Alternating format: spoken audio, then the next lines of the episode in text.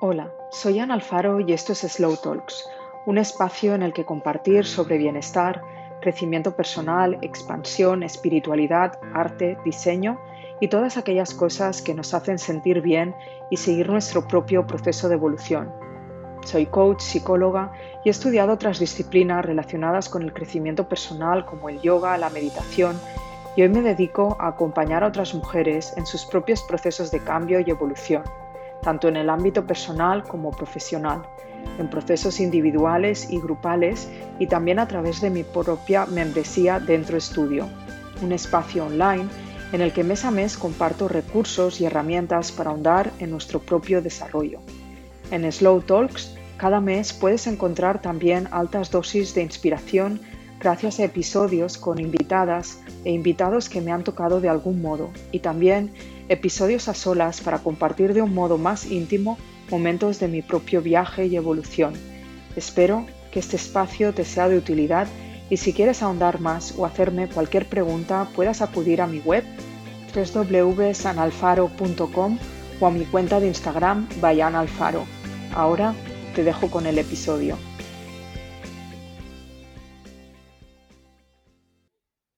Buenos días, buenas tardes, depende de cuando estés escuchando este nuevo episodio de Slow Talks. ¿Cómo estás? Eh, ¿Cómo te encuentras?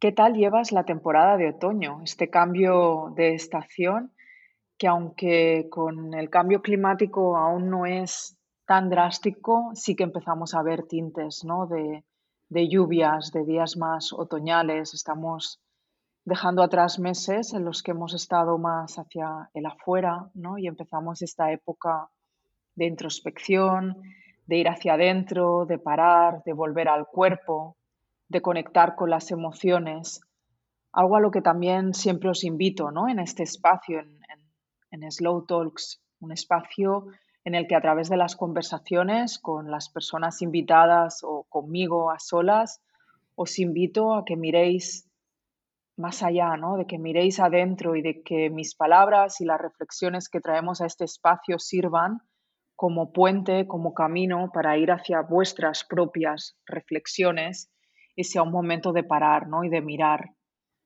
¿Qué tal estás también en general? Porque puede que estés escuchando este episodio en otro momento, a finales de año, en el próximo 2024 o más adelante. ¿Cómo estás ahora? ¿Cómo te sientes? Eh, tómate este espacio también, ¿no? Como un momento para hacer un pequeño check-in contigo, con tu vida, con el momento presente y quizá detectar algún tipo de información necesaria para que puedas hacer ajustes y llevarte hacia el sitio que puedas estar necesitando. Hoy justamente estamos grabando a 31 de octubre Estamos con una invitada en la distancia, aunque bien podríamos haber tratado de, coincidir en Barcelona, pero por los viajes de una y de otra hemos decidido hacerlo de esta manera. Y estoy hoy grabando ya desde mi nueva casa en Mallorca, donde acabo de mudarme el pasado fin de semana. Y te aseguro que, estoy adentrándome de pleno en esta temporada, ¿no? Con, esas ganas de, de lo nuevo, de hacer casa, de hogar, del nido propio y del ir hacia adentro. Tengo una chimenea, ahora mismo la estoy viendo aquí en el rincón del salón en el que estoy grabando y espero usarla todo el invierno también para esos momentos ¿no? de, de rituales, de ir hacia adentro, de parar, de mirar, de observar y de no hacer nada y de dejar que las cosas vengan y sean. Pero bueno, no voy a extenderme más. Vamos a entrar de pleno en el episodio de hoy y vamos a conocer a la mujer maravillosa que tengo el placer de tener hoy aquí conmigo. Estoy segura de que muchas de las personas que nos escuchéis la conoceréis por su trabajo, por todo lo que comparte y a lo que nos anima, porque ella también me entrevistó el año pasado y de hecho vamos a traer el capítulo también en Slow Talks. Probablemente ya os podré dejar el link en las notas de este episodio para que podáis revisitarlo o escucharlo si no lo habéis escuchado todavía. Y desde ahora las notas van a estar siempre en, mi Substack, en Soul Diaries, en mi newsletter, en vez de en mi web. Bueno, Aquí tenemos a Nora Navarro, una mujer de mundo, una mujer con muchísima fuerza, pasión y luz, auténtica, con mucho saber, con mucha sabiduría, con una inmensa inteligencia emocional y sensibilidad y muchos otros rasgos que vamos a ir descubriendo a medida que avance la conversación. Muy bienvenida, Nora. ¿Qué tal estás? Hola, preciosa. Muchas gracias por esta introducción. Gracias, gracias, gracias. Estoy súper emocionada de estar aquí porque me encanta hablar contigo y te adoro y es un honor que me hayas invitado, así que muy emocionada de la conversación que tendremos hoy. Muy emocionada también y un honor también porque la adoración y la admiración es mutua. Em, bueno, Cuéntanos para situar un poco más a quienes nos estén escuchando, ¿no? ¿Quién eres? ¿Quién es Nora Navarro? Em, quien hasta hace un tiempo quizá, ¿no? Y, recuerda también ese nombre con el que te presentaste inicialmente al mundo, por si aún hay quien no ha hecho el link, ¿no? Escogiste eh, un nombre para mostrarte en el mundo online, entonces sitúanos, ¿no? Cuéntanos tu background, de dónde vienes, dónde creciste, porque creo que todo esto es muy importante en tu caso sobre todo, los sitios en los que has vivido, la trayectoria de vida y profesional hasta el día de hoy. Y bueno, danos highlights, ¿no? Luego lo iremos desvelando seguro, pero háblanos ahora de lo que creas que tienes que traer en este, en este instante. Pues la forma como me has presentado y lo primero que has dicho, una mujer de mundo. Mm. Primero, gracias por verme así y es la primera vez que alguien, alguien ¿no? me, me presenta así. Refleja muy bien un poquito mi historia porque yo, a los, yo soy de las afueras de Barcelona y a los nueve años, de los nueve años a los catorce, viví en Estambul con mi familia por el trabajo de mi padre y allí es donde empecé a hablar inglés y fue una escuela internacional donde todo el mundo era de todo el mundo y fue como mi mundo explotó, ¿no? De, se expandió y vivir también en Estambul, en un país musulmán, con tanta cultura, con tanto arte, también fue como, wow, eh, el mundo es inmenso, tengo ganas de descubrirlo. Em, y, eso fue como gran introducción a, mi, a mi historia. Después, a los de los 18 a los, a los 20, bueno, estuve 7 años en Toronto, también volví a vivir fuera, entonces yo más o menos he vivido media vida fuera de las afueras de Barcelona, desde donde, donde nací, y eso ha, influido mucho como, como yo percibo el mundo y cómo, cómo deseo relacionarme en él y, y, estar al servicio de, de las personas un poquito de historia es, es este nivel de, de, donde he vivido y, crecido. Son experiencias que a mí me, me nutrieron un montón y, y, de las cuales me siento súper afortunada de poder haber tenido y, siento que las he aprovechado al máximo. Y bueno, lo que de pequeña siempre tenía mucho deseo de, ir hacia adentro, empecé a escribir en un diario a los 14 años y, y hacer un poco de, busca, de búsqueda personal a los 17 tuve mi primera crisis existencial y que después entendí como un despertar espiritual que no terminó siendo un despertar espiritual porque no conecté esos, esos puntos ¿no? de lo que era, pero bueno, era como que sentía muchísimo vacío y, y sentía como que de pequeña siempre sentía que tenía, quería hacer cosas grandes en el mundo, como que estaba aquí para una misión importante aunque no sabía qué era. Y, bueno, este, este vacío pues hizo que yo iera hacia, hacia adentro. Estudié cine en Toronto porque nos mudamos en, cuando yo recién había cumplido 18 años, porque me gustaba mucho contar historias y sentía como que el storytelling tiene mucho poder en el mundo.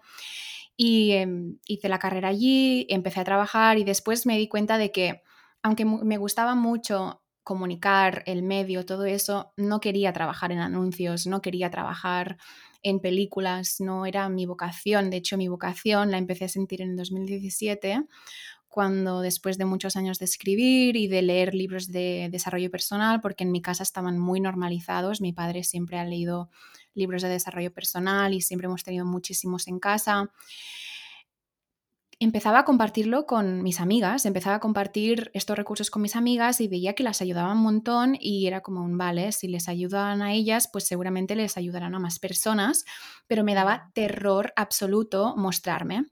Me daba terror absoluto mostrarme en redes sobre todo y era un poco como, ¿quién o sea, ¿quién te piensas que eres? No, no eres nadie para compartir estas cosas, eres demasiado joven, eres demasiado privilegiada, no tienes experiencia de nada, no te has formado en esto, no eres psicóloga, ¿no? Todas, todas estas creencias mm. limitantes.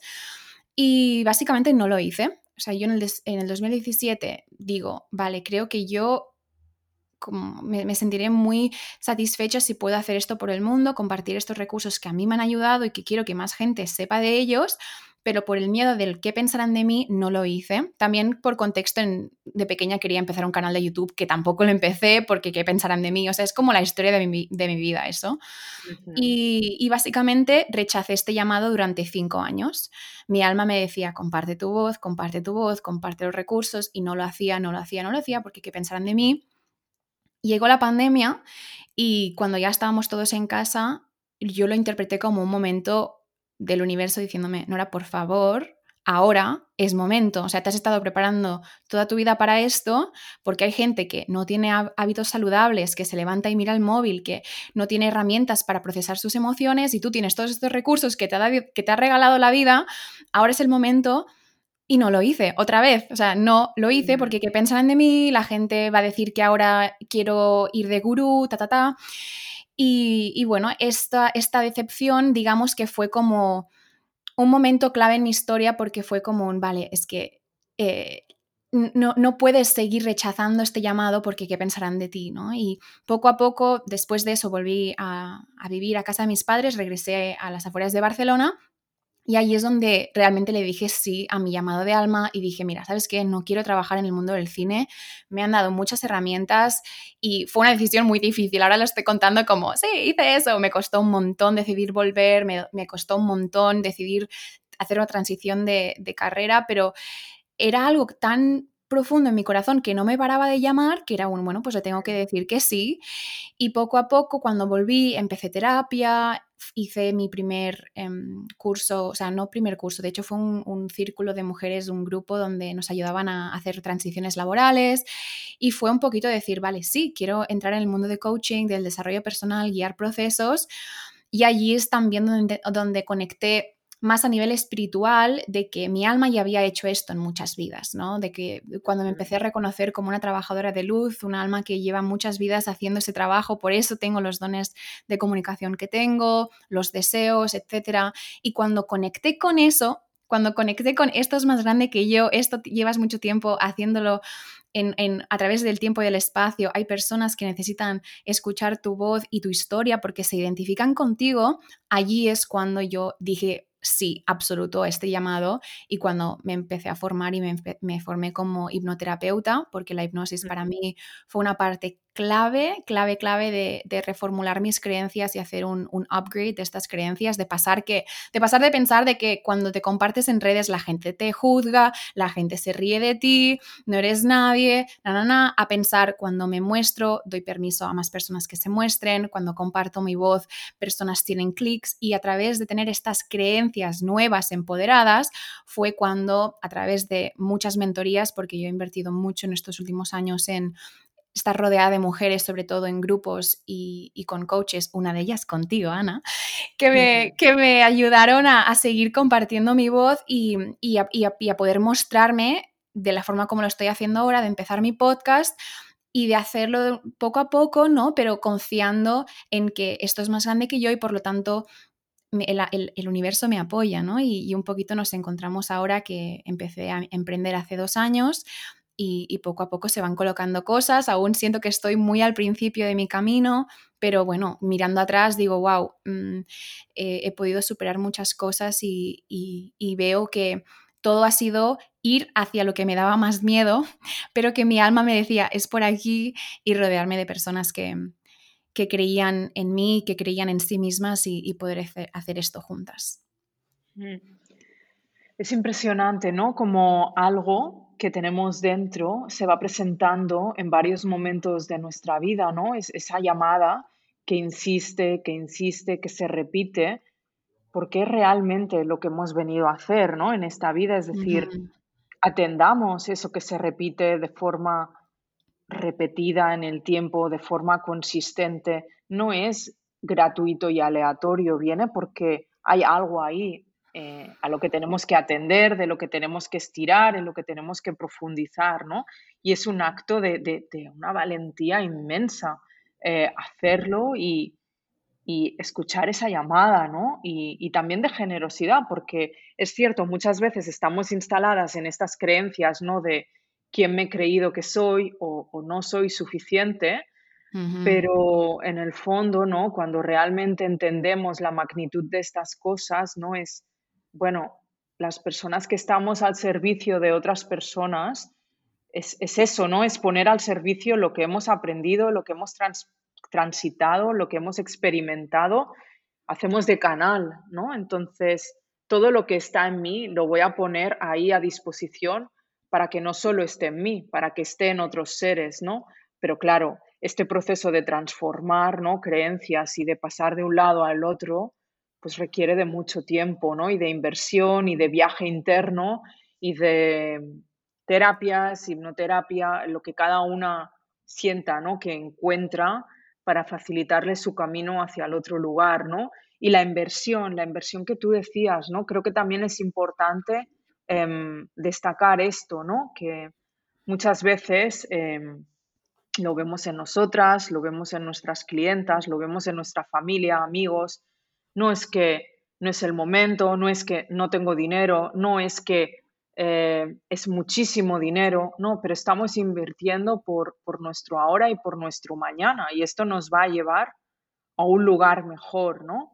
Em, es muy importante también esta parte de, sí, de invertir de no solo dinero, energía, espacio, tiempo, em, tu corazón, tu alma, abrirte a otras personas y ellas se abren a ti y ahí hay ese intercambio que te eleva, ¿no? que te nutre, que te energiza.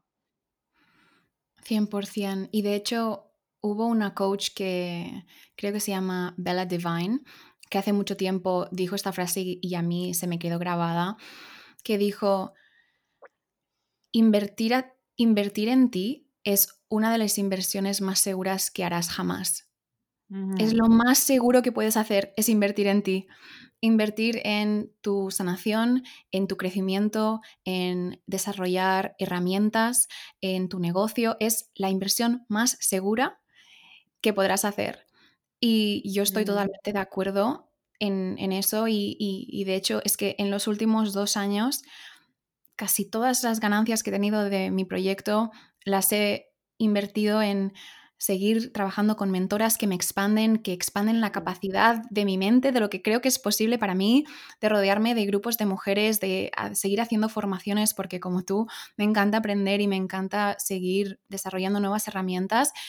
Y realmente siempre habrá mil, mil excusas que nos damos, ¿no? Porque, porque al final muchas veces lo que pienso es que cuando nos da miedo invertir, es que se está reflejando un, un, un no creo en mí misma, no, no confío, no confío en que yo me diré que sí a esta inversión y me diré que sí a transformarme a través de esta inversión, porque va a recolocar muchas cosas, porque cuando tú mm. inviertes, ¿no? Cuando mueves ficha, habrá cambios en tu vida y, y eso requiere mucho coraje, pero hay tanta medicina al otro lado, hay tantas amigas que vas a hacer, hay tantos, hay tantas epifanías que vas a tener y, y siento que si, si sientes que tu alma te está diciendo, es por aquí, siento que quiero hacer esto, siento que quiero rodearme de mujeres o tener amigas nuevas, lo más seguro que puedes hacer es invertir en ti y eso lo creo mil por ciento. Mm. Sí, seguir tu intuición, ¿no? También, eh, de nuevo, o sea, escucha lo que te está diciendo tu corazón, tu intuición y hazle caso porque esa voz tuya es real, existe, está en ti y es tu esencia, ¿no? Y mm, siento que estamos muchas veces en la mente analítica, ¿no? De si invierto, esto que me va a reportar, esto que va a implicar, esto cuánto me va a devolver. Y no lo sabemos, pero será grandioso, seguro. Y si no lo es, no pasa absolutamente nada. O sea, ¿cuáles son tus expectativas? Vamos a también eh, relajarnos un poco, ¿no? En, en las mediciones y en los cálculos analíticos, ¿no? Porque eh, de nuevo, estamos en la mente, sigue tu intuición, sigue tu corazón. Y más si es algo que viene repetidamente a ti, ¿no? eh, escúchalo, hazte caso. Em, en, este, en este episodio hoy contigo, Nora, em, vamos a estar trabajando, ¿no? O sea, vamos a estar abordando, más que trabajando, mucho de los caminos que elegimos, ¿no? Para cuidar de nosotras, eh, para, para conectar, para escucharnos, para atendernos, para sanar. Ahora estábamos hablando un poco de, de esos caminos que elegimos para, para expandirnos a nivel eh, de nuestras propias carreras profesionales, pero también hemos hablado, mencionado un poquito ¿no? de, todo el proceso de sanación eh, para permitirnos al final vivir siendo quienes somos. Em, tú hablas muchísimo del ser auténticas, ¿no? del coraje de ser tú, ahí tu podcast. Em, es algo a lo que yo llevo también muchísimo, ¿no? El quién eres y muéstrate tal y cual eres, ¿no? Defiende, eh, pon límites, protege lo que deseas, di que no, di que sí, o sea, escúchate verdaderamente, ¿no? Entonces vamos a hablar hoy bastante de la autenticidad, pero también em, de la búsqueda que elegimos en nuestras vidas, ¿no? Eh, creo que aquí ambas somos unas buscadoras natas y has dicho algo importante, ¿no? Que, también, eh, haciendo referencia a mí misma, ¿no? Eh, que también te gusta aprender y que con esto te expandes. Y en ese aprender hemos buscado muchísimo, ¿no? Em, yo muchas veces he buscado sin saber qué buscaba y, sé que es muy incómodo en momentos que estás buscando y no sabes qué estás buscando y dices, pero ¿hacia dónde miro si no sé ni lo que busco, ¿no? Em, vamos a empezar por aquí, por la, por la búsqueda. En tu caso, Nora, ¿qué, sentías buscar? Qué buena pregunta.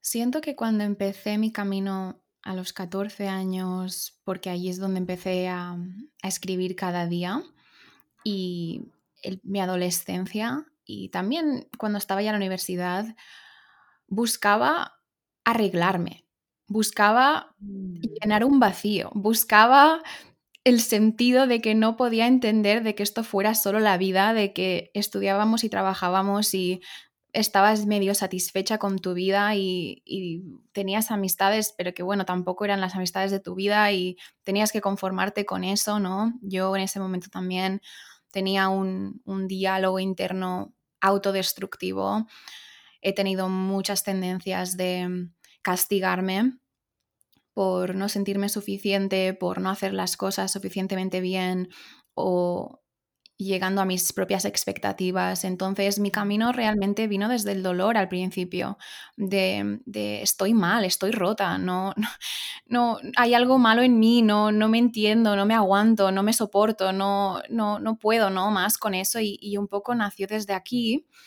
Y de hecho una de mis amistades en Toronto, que al principio era una amistad de mis padres y después eh, se convirtió en como mi, como mi fairy godmother, ¿no? Como mi hada madrina. Mm. Un día le estaba contando todo el trabajo que estaba haciendo y, claro, porque estoy haciendo tal y no sé qué, y nada mejora porque, ah, no, no, no, es muy frustrante estar buscando y estar esforzándote y no viendo resultados de las cosas que estás haciendo y del tiempo y los recursos que estás invirtiendo. Y ella me hizo una pregunta, porque es psicóloga y sexóloga, y me dijo, Nora, cuando estás haciendo ese trabajo, ¿lo estás haciendo para arreglarte o para aceptarte? Y esa pregunta fue un clic inmenso en mi vida, porque me di cuenta que sí, llevaba mucho tiempo buscando y mucho tiempo trabajándome y todo lo que quieras, pero era desde la intención de arreglarme, desde la intención de, de hay algo en mí que necesito arreglar y por lo tanto seguir rechazando esa parte, no aceptándola, ¿no? Y eso también fue en gran parte de, ella, ¿no? Mm, Exacto, eso fue también mi introducción al trabajo de sombras, ¿no? Las sombras siendo estas partes de nosotras que hemos rechazado, que hemos, que hemos ocultado, que hemos desheredado, porque pensamos que no nos hacen merecedoras de amor y que, y que nos avergonzamos de ellas y, a causa de que nos avergonzamos de ellas, a causa de que las rechazamos, a causa de que pensamos que estas son las cosas que, nos hacen que no ser merecedoras, allí es donde la sombra sigue teniendo todo el poder de nuestra vida, ¿no? Porque la sombra necesita ser aceptada e integrada como parte de nuestra totalidad, no rechazada. Y allí fue un cambio muy grande porque allí fue como un cambio de chip de, ah, ostras, o sea, todo lo que soy, me guste o no me guste, forma parte de quién soy, merece mi compasión, merece de mi aceptación, merece de mi amor incondicional. Y de hecho, cuanto más abrazo estas partes de mí que antes he rechazado y las acepto y las integro, de hecho, me diluye la vergüenza que siento por ellas y ya no me importa tanto que la gente sepa eso de mí porque yo ya no lo rechazo, porque yo ya lo reconozco como una parte clave de mi historia. Y allí es cuando también entró la astrología en mi, en mi vida, esto ahora unos 7, 8 años, que fue también empezar a, conocerme a través de mi carta astral y de, de, ver las sombras y la luz que había allí, ¿no? Y de, de empezar a ver los arquetipos que hay predominantes en mí y, cómo, cómo seguía rechazando mis dones, cómo seguía rechazando ciertas sombras y seguir explorando por aquí, pero ya era como un todo es parte de mi potencial, todo forma parte de mi totalidad y de allí mi búsqueda se convirtió mucho más liviana, mucho más compasiva, mucho más divertida incluso, porque una, gran parte de mi camino también fue, no tienes que tomártelo todo tan serio, o sea, no todo, la sanación no es seria, no, hay, hay mucho humor, de hecho el, el universo tiene un sentido del humor eh, muy, muy, muy concreto, muy específico, que cuando lo vivimos desde aquí, lo vivimos desde el placer, desde el goce, desde una aventura, ¿no? De ver la vida como una aventura, de un juego que hemos venido y nos hemos reencarnado en la tierra, en esta vida como, como tú, en tu cuerpo y con tu nombre, que llevas muchas vidas viajando a través del tiempo y del espacio y ahora estás aquí y ahora es tu vida y tus retos y tus objetivos y tu magia y, poco a poco vas enfrentándote a ciertos obstáculos y superándolos con coraje y viendo los frutos de tu esfuerzo, ¿no? Y cuando empecé a ver mm. la vida desde aquí, desde, desde un juego, desde, desde disfrutar de los, de los altos y los bajos, porque me daba cuenta de que cada vez que superaba algo que me daba muchísimo miedo o algo que, que antes hubiera evitado y ahora me encaraba y, iba por ello, me, descubría, me transformaba, me demostraba la, mujer que, que siempre había deseado ser a través de esta acción de ir hacia hacia las cosas que yo antes rechazaba o me daban miedo. Y, esa fue un poco la, búsqueda, ¿no? Y, también en mi caso concreto, una parte importante de mi historia es que mi, mi, padre es científico, es químico. En mi casa nunca se creyó en nada y de hecho él siempre decía, ¿no? Como si algo no se puede comprobar, no existe, ¿no? Ha evolucionado un poco esa creencia, pero yo creí, crecí en una casa donde se creía eso, aunque mis abuelas tenían su propia fe y sus propias creencias. Yo no crecí creyendo en nada más que esta tierra. Y eso también era muy limitante. Entonces, para mí también mi camino ha sido descubrir mi relación con el, universo, que de hecho vino por mi despertar espiritual, donde me lesioné la espalda, me hernié la espalda, me quedé clavada.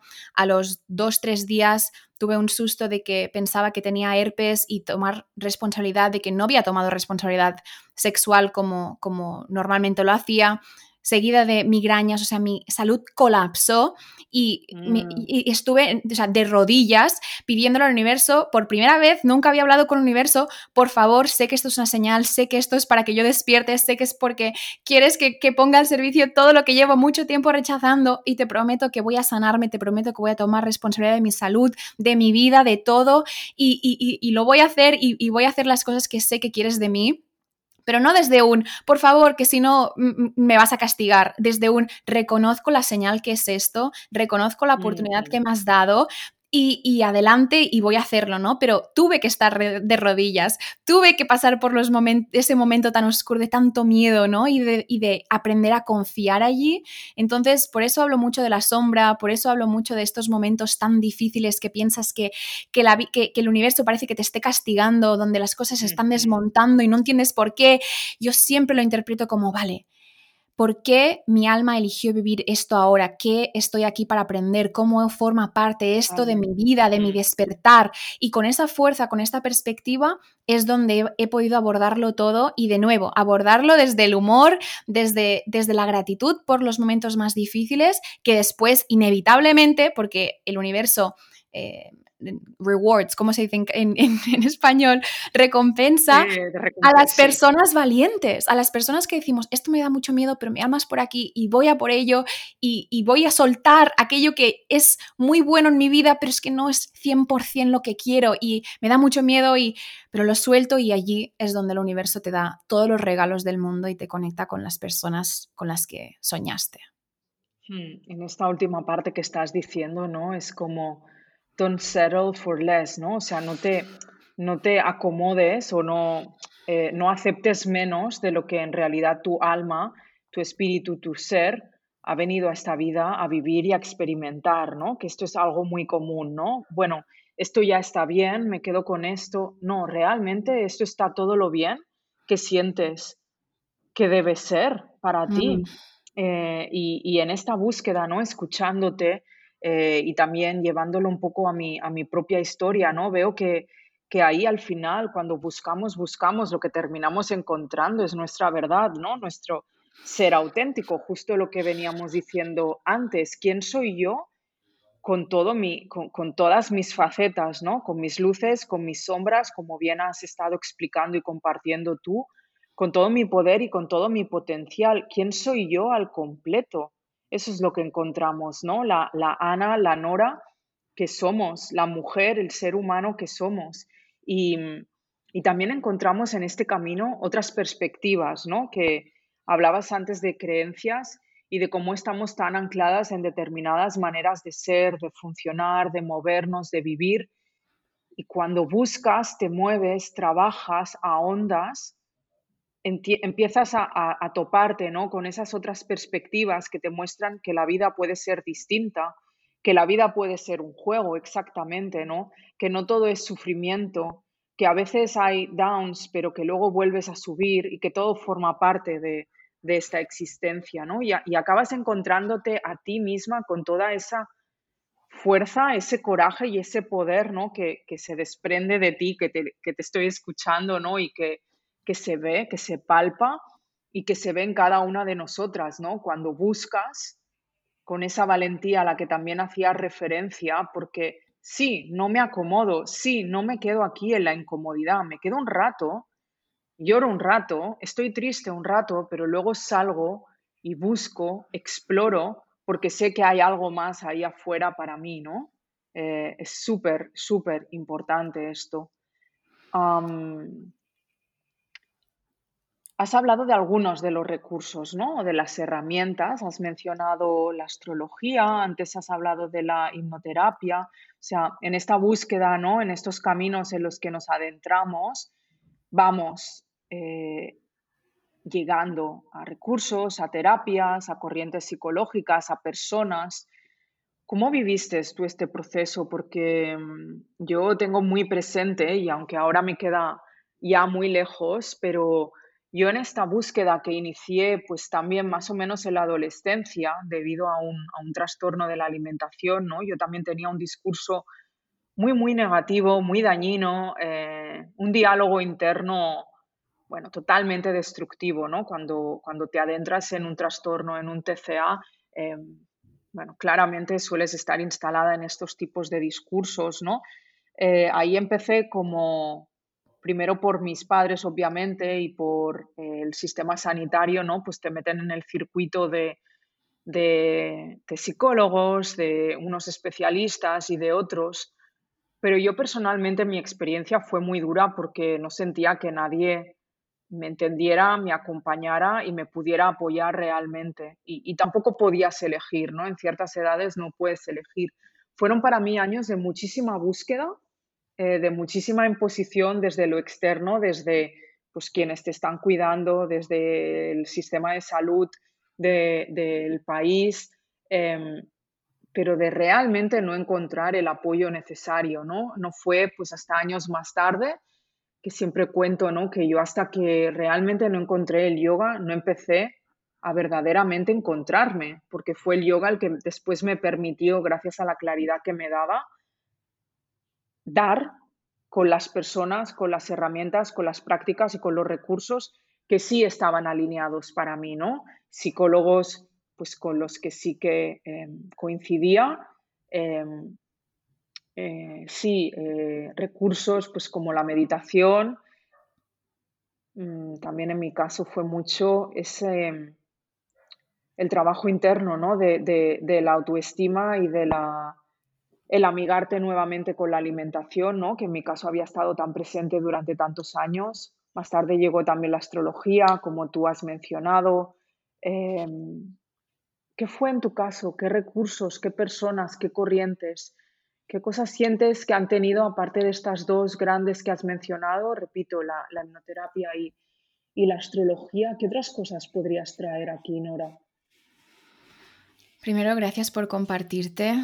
Siempre amo Mm, escucharte con tanta vulnerabilidad y coraje porque es tan importante mencionar estas eh, vivencias ¿no? y los, mm, los trastornos alimenticios que, que tantas mujeres eh, viven y han vivido y que lo hagas mm, tú. eh, al, al otro lado, ¿no? De sentirte lo más tú que te has sentido, lo más conectada con tu cuerpo, es, es un faro importantísimo y solo puntualizar eso, que que lo que has dicho no es muy clave de no me sentía vista cuando estabas primero mm, con, con terapias y, y, en ese proceso no te sentías vista y por tanto es tan importante que tú compartas tu historia, que tú compartas y tú y todo, todo el mundo, ¿no? Que estamos como sintiendo que nuestra historia es más grande que nosotras, porque, porque en tu compartir tu historia hay una mujer que dice, wow, nunca me había sentido tan vista, porque me veo en tus palabras y de allí vamos encontrando a nuestra gente, nuestras terapeutas, la gente con la que queremos trabajar porque nos identificamos con lo que han vivido y con lo que han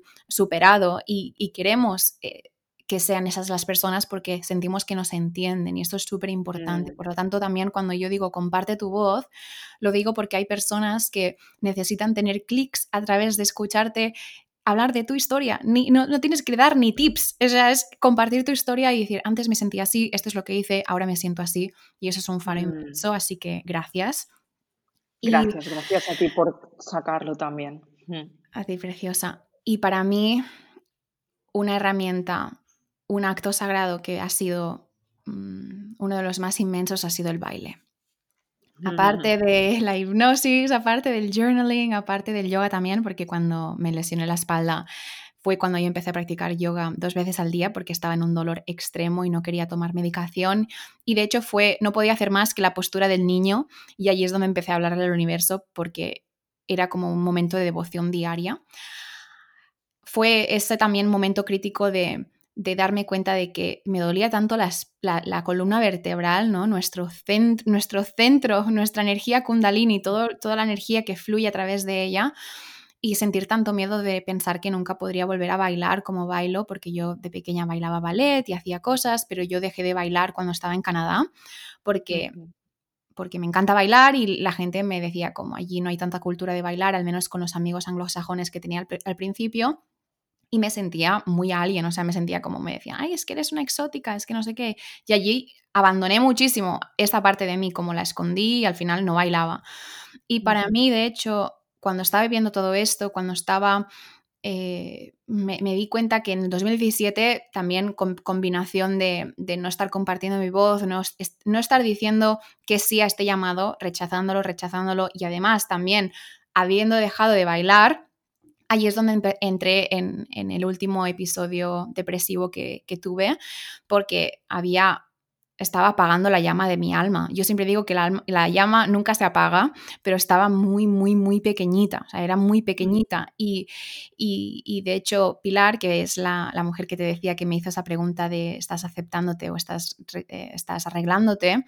Me, me, me, dijo, mira, vamos a ir a bailar. Y fuimos a un sitio de salsa y bachata que fue el before and after porque fue de las noches que me sentí más yo, que sentí, me sentí viva de vuelta, ¿no? Y, y, me dije, es que es tan importante el baile para mí.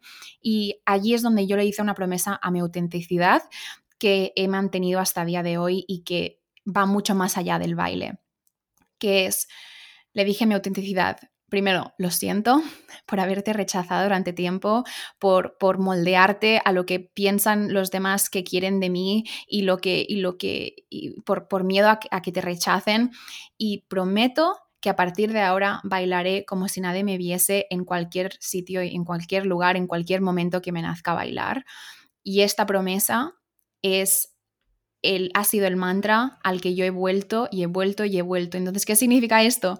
Que cuando yo estoy en una discoteca, cierro los ojos y bailo como si nadie me viese. Cuando yo estoy en mi casa, cierro los ojos y bailo como si nadie me viese. Si estoy en casa de una amiga que ha puesto una canción o en el supermercado y me nace bailar, cierro los ojos y bailo como si nadie me viese. Y a veces es muy chiquitito, pero ya me estoy dando el permiso de tomar espacio y bailar. Y esto es muy simbólico porque el baile, primero que es una de estas, de estas prácticas ancestrales más sagradas de toda la humanidad y y de lo que de, las prácticas que más nos liberan de todas nuestras inhibiciones, de todos nuestros miedos, porque pasamos de la mente al cuerpo y conectamos con, con, ese ritmo de la vida, conectamos con, con, esa felicidad de tomarnos menos en serio y de permitirnos movernos como, como quiere el cuerpo, ¿no? Y, y, abrazar el ridículo, que es una parte muy clave de brillar tu autenticidad, es permitirte hacer el ridículo y saber que hay gente que te va a mirar y no lo va a entender y a lo mejor te va a juzgar. Habrá gente que te mirará y dirá como, ay, yo también quiero bailar y se unirá. Pero este momento de bailar como si, como si nadie te viese es un momento sagrado para ti, en el que tú cierras los ojos y tú te prometes y te dices, es que mi expresión es mucho más importante de lo que nadie pueda pensar de mí.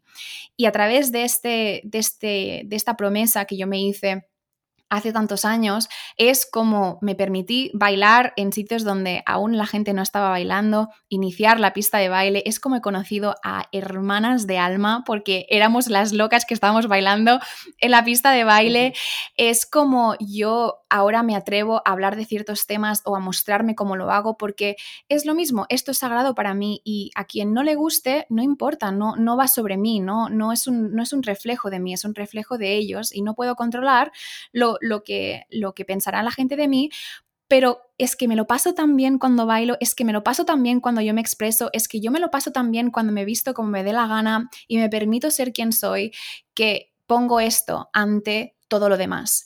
Y si eres alguien que ahora mismo está pasando por un momento duro, difícil, con emociones muy densas, te invito a que bailes como acto sagrado, como baila una canción al día te sientas como sientes y que, y que puedas sentir que puedes moverlo todo y transformarlo todo y que además de esto, el baile es como es eh, en nuestro cuerpo y nuestro subconsciente también está en nuestro cuerpo, te permites mover tu cuerpo y tomar una postura corporal de confianza. Por eso admiramos a diosas como Beyoncé, y decimos, es que es una diosa tal, porque ella se permite bailar como una diosa y moverse y caminar con esos, con ese con ese, esos pasos que tiene, porque la música, el baile le da ese permiso, al igual que te lo puedes dar tú, porque entras como en un alter ego, ¿no? Cuando bailas, pero ya has movido tu cuerpo así, y por lo tanto todo lo que tú puedas expandir mientras bailes en tu intimidad, eso va a influir cómo tú caminas en tu vida,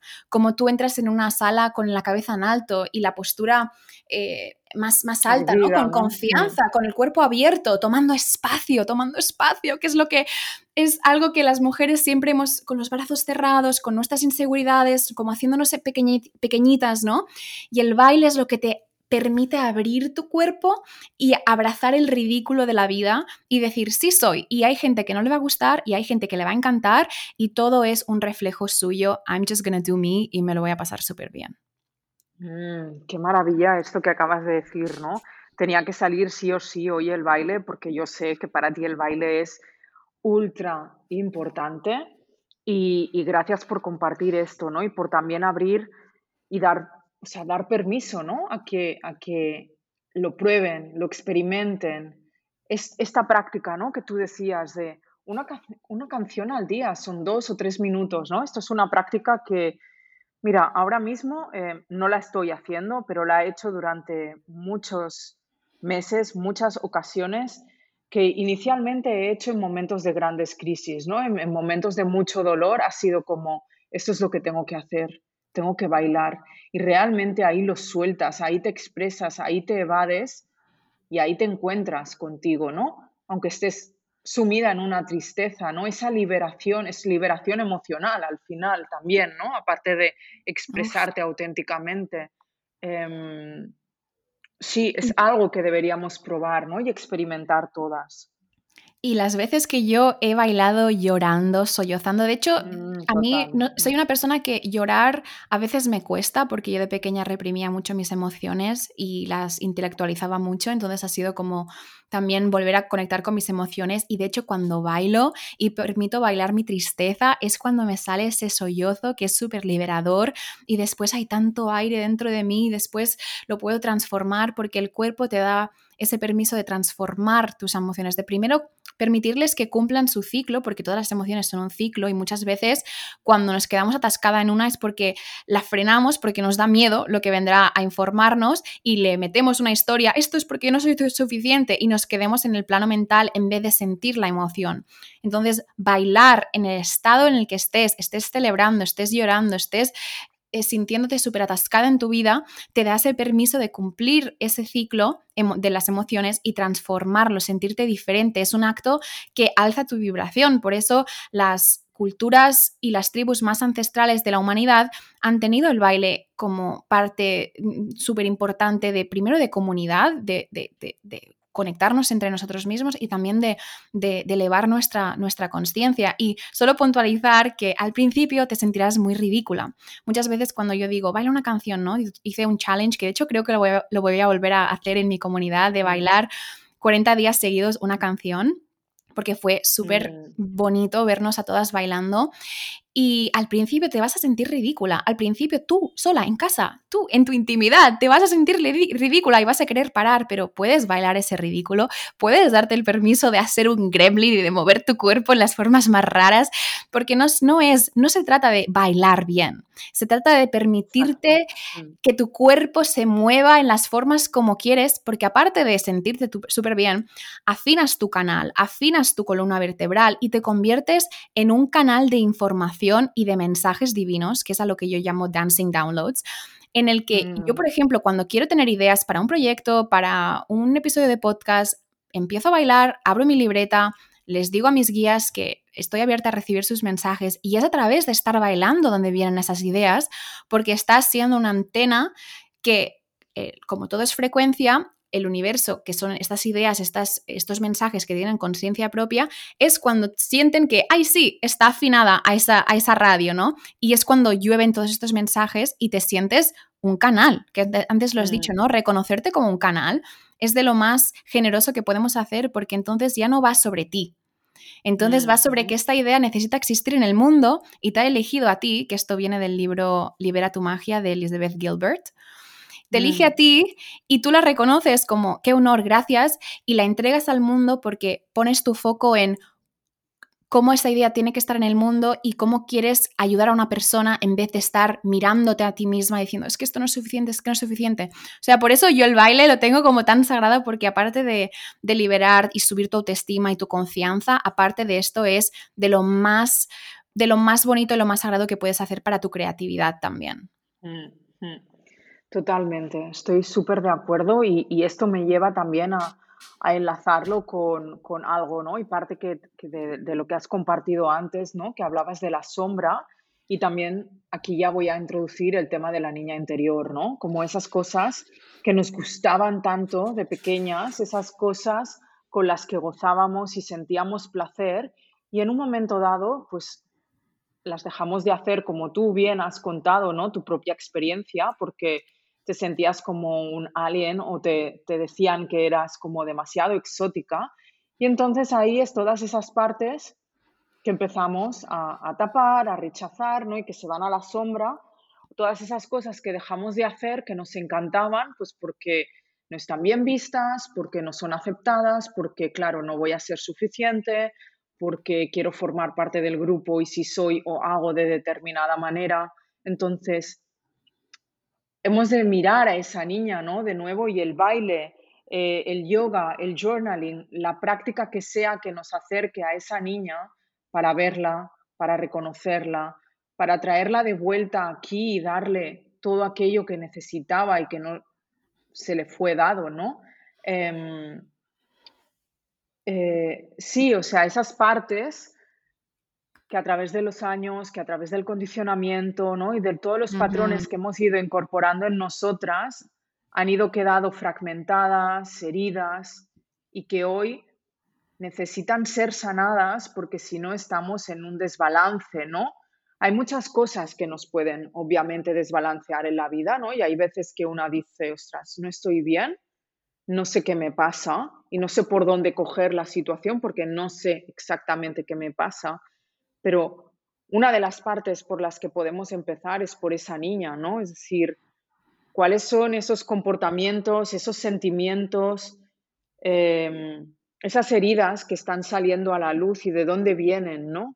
Ah, ok, vale, voy a mirar qué no fue atendido, cómo no fui vista, qué necesitaba, y no como un acto de voy a culpar a todos los adultos que estuvieron en mi vida en esas épocas, en esos momentos, no, no, como un acto de responsabilidad hoy para ti, ¿no? Para contigo, para ver, ok, esto tiene que ser sanado, esto está saliendo frecuentemente a la mesa, aquí hay algo que hacer, ¿no?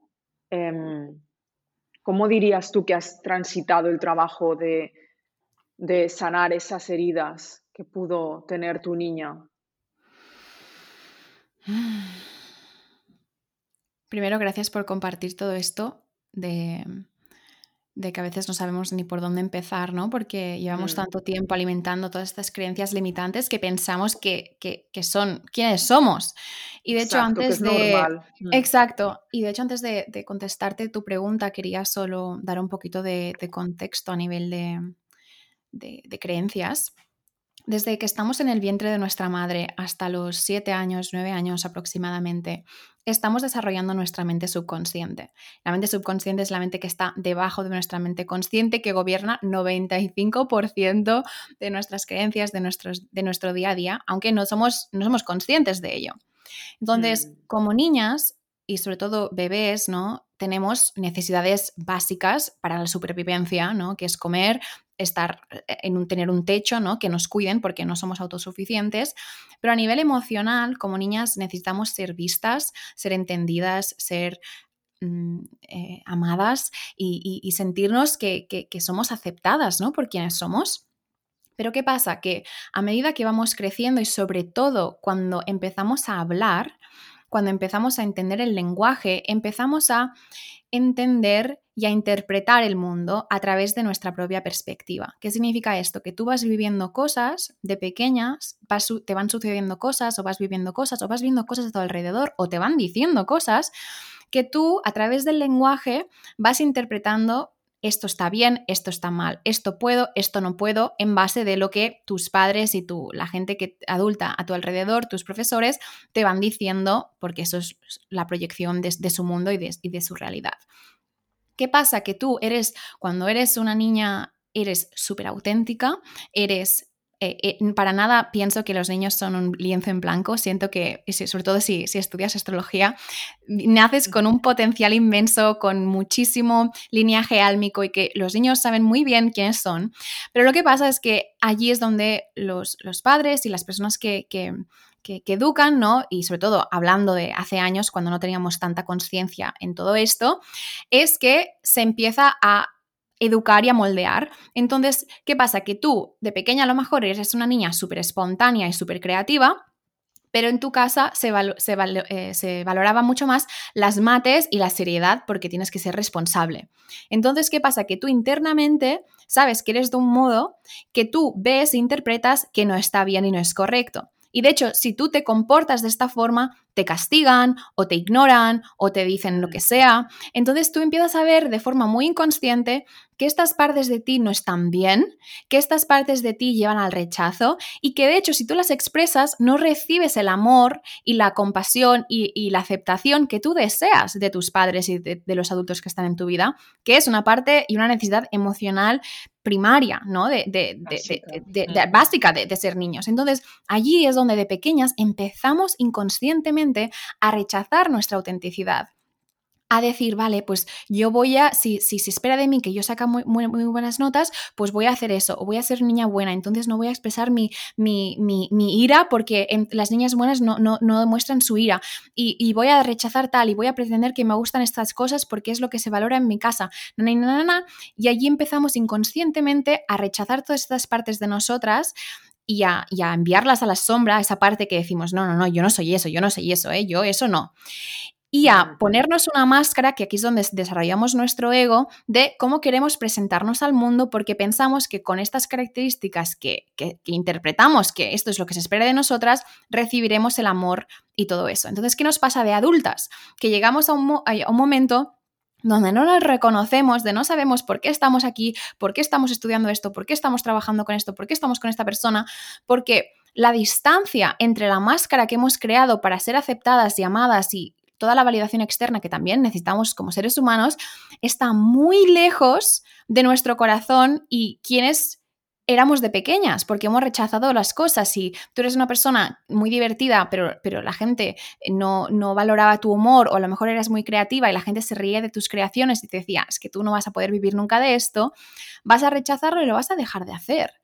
Entonces, nos mm. encontramos que muchas de nosotras hemos abandonado nuestras pasiones, hemos abandonado nuestro entusiasmo, hemos abandonado a lo mejor, como también fue en mi caso, las cosas femeninas, vestirnos, maquillarnos, ¿no? Porque a lo mejor no queríamos ser reducidas a eso o muchísimas otras cosas que hemos rechazado y que ahora es como, vale, no sé quién soy porque eso está tan lejos y ahora he creado este personaje que pienso que soy yo, que en muchas partes sí, eres tú y, es sincero, pero otras partes no, porque, eh, porque estaba rechazando muchas otras cosas. Entonces, siento que eso es importante porque cuando entendemos que quienes pensamos que somos ahora es, un, es a partir de unas creencias que desarrollamos antes de los siete años, antes de los siete años y que, y que parte de, de, estas creencias que tenemos no son la verdad.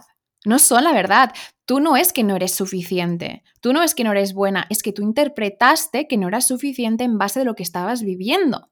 Entonces, cuando empezamos a desapegarnos de estas creencias y no identificarnos con ellas, entonces ahí es donde sí que podemos ir a la raíz y me pregunto por qué pienso que no eres suficiente y empezarle a hablar a esa niña, reconocer que hay una parte de ti, una conciencia dentro de ti que tiene todas las edades a las cuales has tenido, también tienes a tu adolescente en todas sus edades, y decirle, amore, claro que puedes jugar y claro que puedes hacer el ridículo y claro que puedes bailar y a mí me encanta cuando bailas y aunque no sepas bailar, a mí me encanta cómo lo haces.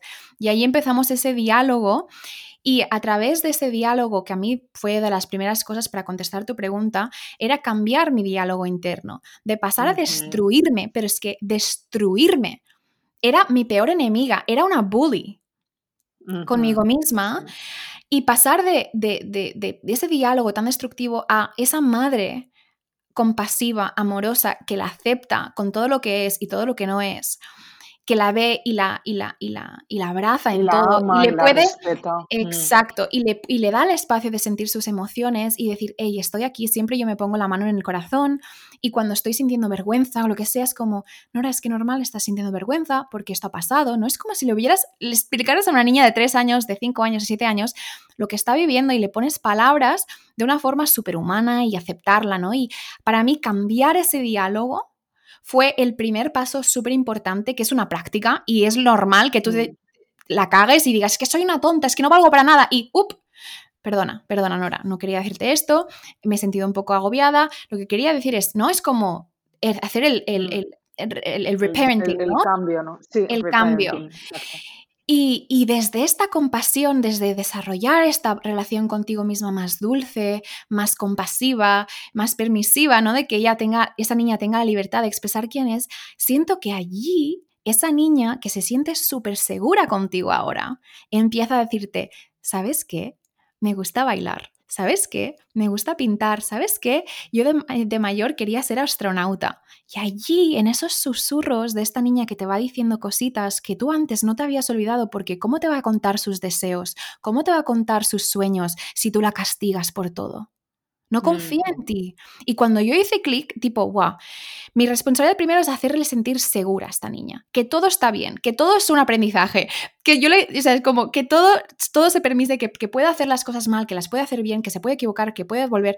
Y en esa relación ella me empezó a contar, ¿sabes qué? Pues yo quería ser locutora de radio de pequeña. Y le digo, ah, sí, y de sí, porque me gusta trarara. Y allí nace el podcast. De allí me atrevo, porque reconozco que es un deseo suyo y cuando yo lanzo el podcast, le dedico el podcast a ella porque sé lo significativo que es y ahora me permito hacerlo eso porque yo digo, es verdad, yo quería ser locutora de radio de pequeña. Y ahora entiendo por qué, porque ahora que conecto con este llamado de mi corazón, puedo entender por qué este medio comunicativo y los sueños que tengo y todo está relacionado. Y mira cómo lo sabía ella, ¿no?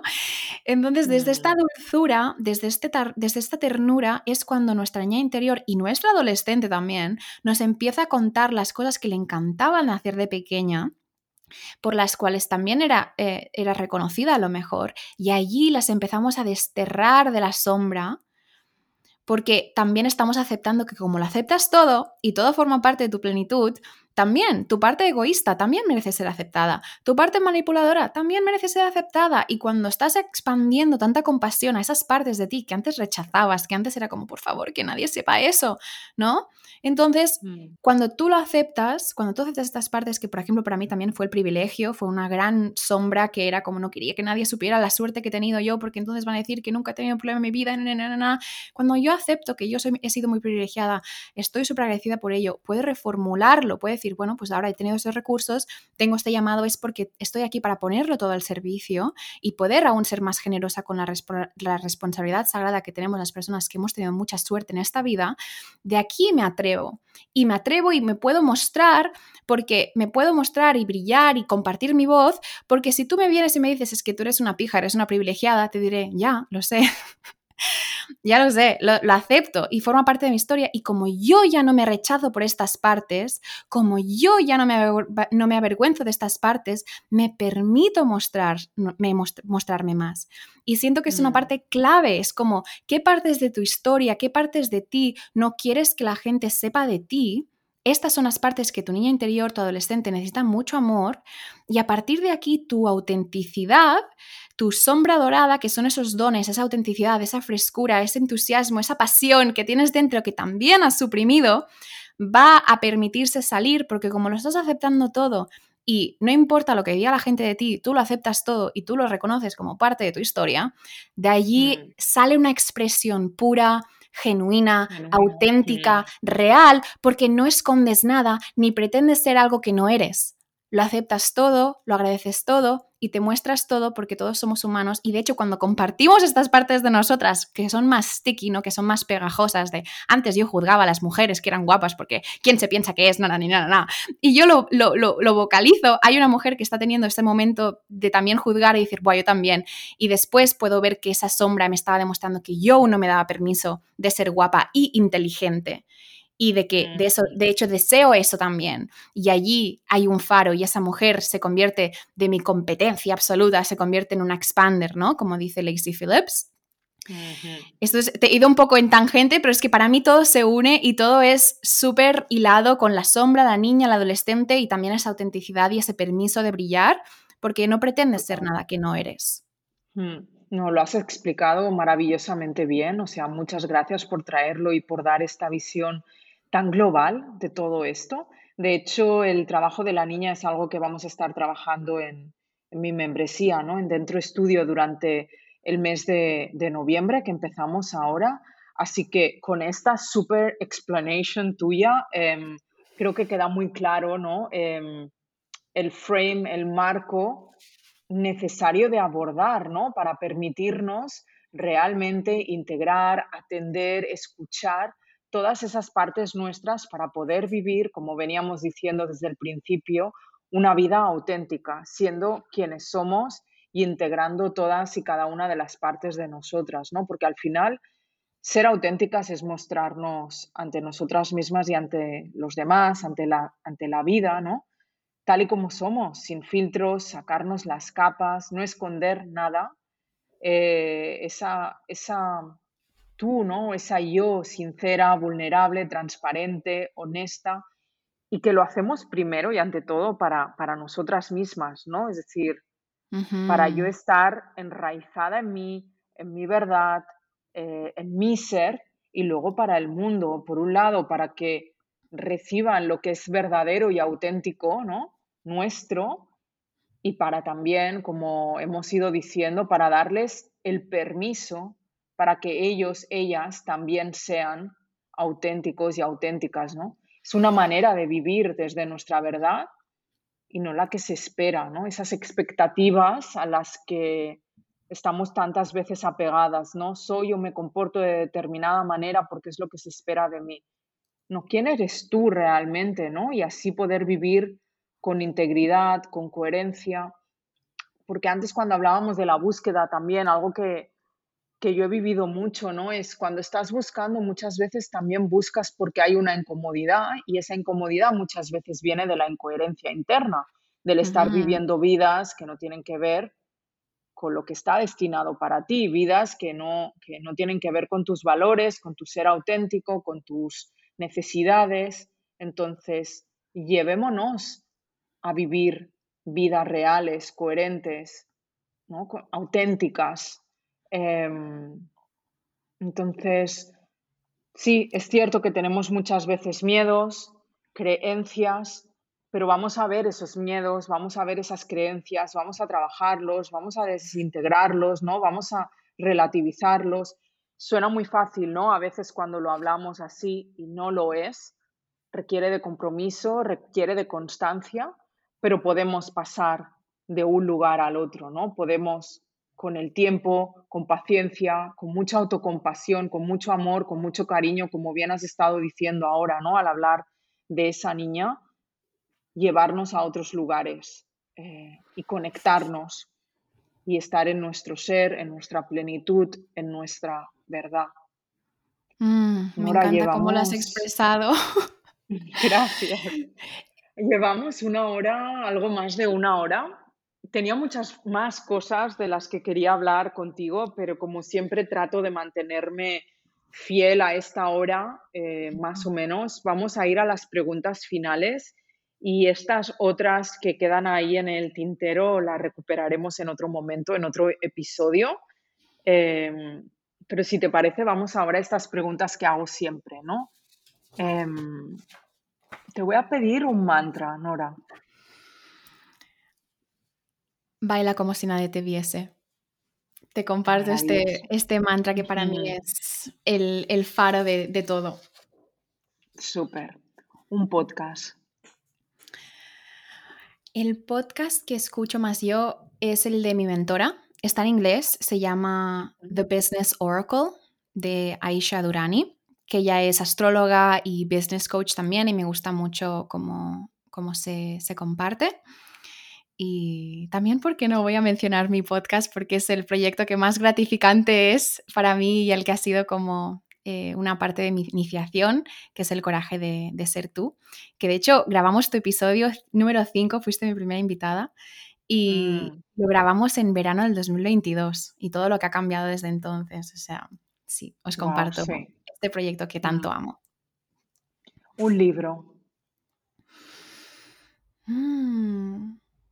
Voy a volver a recomendar Libera tu magia de Elizabeth Gilbert, que he mencionado, que sobre todo para las personas que somos creativas es un cambio de perspectiva y de chip que combina mucho creer en las creaciones que vienen a través de ti y de fortalecer la devoción y la disciplina de traerlas a la luz, que también es muy importante. Vale. ¿Una película o una serie? Una película. Recomiendo que ahora no me sale en castellano, la que ganó el Oscar el año pasado, Everything Everywhere All at Once, que se, cree que se llama Todo en todos sitios, todo a la vez, porque trata de de vidas paralelas y de cómo podemos conectar con los dones que tenemos a través del tiempo y del espacio, que cuando la vi fue como, esto es la realidad, no me puedo creer que esto ya esté en formato de película. A lo mejor la tienes que ver dos veces, pero hay unos códigos maravillosos de, darte el permiso de ser súper auténtica y poderosa. Una canción. Una canción que me encanta se llama Poetry, How Does It Feel, de Akna Naru. Es una canción así lenta, con jazz, a la cual yo bailo en el suelo intuitivamente, conectando con esta energía sensual que es tu energía creativa. Y es una canción de amor que siempre me la dedico a mí misma y hace que tus movimientos de columna, sobre todo, se, se conviertan en muy juicy y dan ese, sí, te da ese momento de estar contigo en esta frecuencia más amorosa y sensual que después también te conecta con tu creatividad un objetivo para lo que queda de año o, el objetivo que tuvieras para este 2023? Mi objetivo, uno de mis objetivos del 2023 era poder trabajar, poder hacer lo que me llena a través de mi trabajo y de mi podcast donde sea del mundo. Y de hecho voy a cumplir este objetivo muy pronto porque en en unos días viajo a Toronto, que es donde estuve viviendo siete años, regreso después de tres años, no, no he vuelto desde que me fui y estaré todo el mes trabajando desde allí, conectando con mis amistades que hace tanto que no veo, mientras voy respondiendo a este llamado, que es realmente la, razón principal por la cual yo quería empezar mi propio negocio para poder darme ese permiso de ser nómada y tener libertad de sitio. Y se va a cumplir muy pronto y me hace mucha ilusión. Qué bien, lo celebro, Nora, lo celebro. Bueno, gracias infinitas, preciosa, por este tiempo. Sabes lo mucho que te admiro y aprecio y ha sido un placer tenerte aquí. Yo sabía que antes o después llegaría este momento cuando se sintiera y así ha sido. Mira, un año justo después, más o menos, de que grabáramos mi entrevista en tu podcast. Así que gracias por decirme que sí de corazón y gracias por abrirte tantísimo. Gracias a ti, Ana. Para mí siempre has sido y siempre serás una expander inmensa. No te puedo agradecer lo suficiente todo el apoyo que me has dado a nivel personal como amigas y profesional también. Y, y, también darte las gracias porque para mí también fuiste uno de los primeros ejemplos de, de, ser compañeras, de que cuando yo quería empezar mi podcast y te preguntaba preguntas, ¿no? Tú me animaste y me diste esa fuerza y me demostraste lo que, lo que ya intuía y lo que creía, que cuando, cuando compartimos nuestras voces y cada una tomamos nuestro espacio y decimos sí a nuestro llamado, no le quitamos espacio a nadie, no somos la competencia de nadie, sino somos compañeras que estamos ayudando a, a elevar la conciencia de este planeta en este momento, que nos necesitamos a todas. Y para mí fuiste como esa, esa compañera de, que, aunque no te había conocido antes en persona, era como un, va, si es por aquí, y Ana puede y ya lo ha hecho y encima me anima, así que te adoro y te quiero muchísimo y estoy súper orgullosa de ti también. Gracias, gracias Nora, me, me emocionas.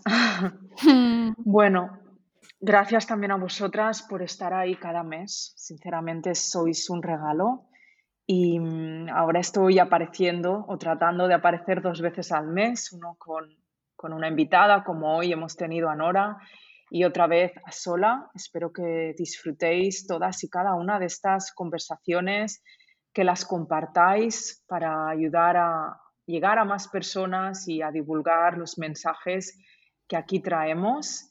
Y nada, si al escuchar cualquier episodio sientes la necesidad de ir más profundo, en cualquiera de los temas que surjan. Siempre puedes escribirme a mí o a mis invitados eh, o puedes unirte a mi membresía Dentro Estudio. Ya sabes que es el espacio que he creado para acompañarte, acompañaros a través de recursos, herramientas y prácticas que nos permitan ir hacia adentro, trabajando cada mes un tópico. Como mencionaba antes, el mes de noviembre vamos a estar trabajando en la niña interior, pero ya sabes que cuando te unes a Dentro Estudio puedes acceder a todo el material y a todos los temas que están disponibles.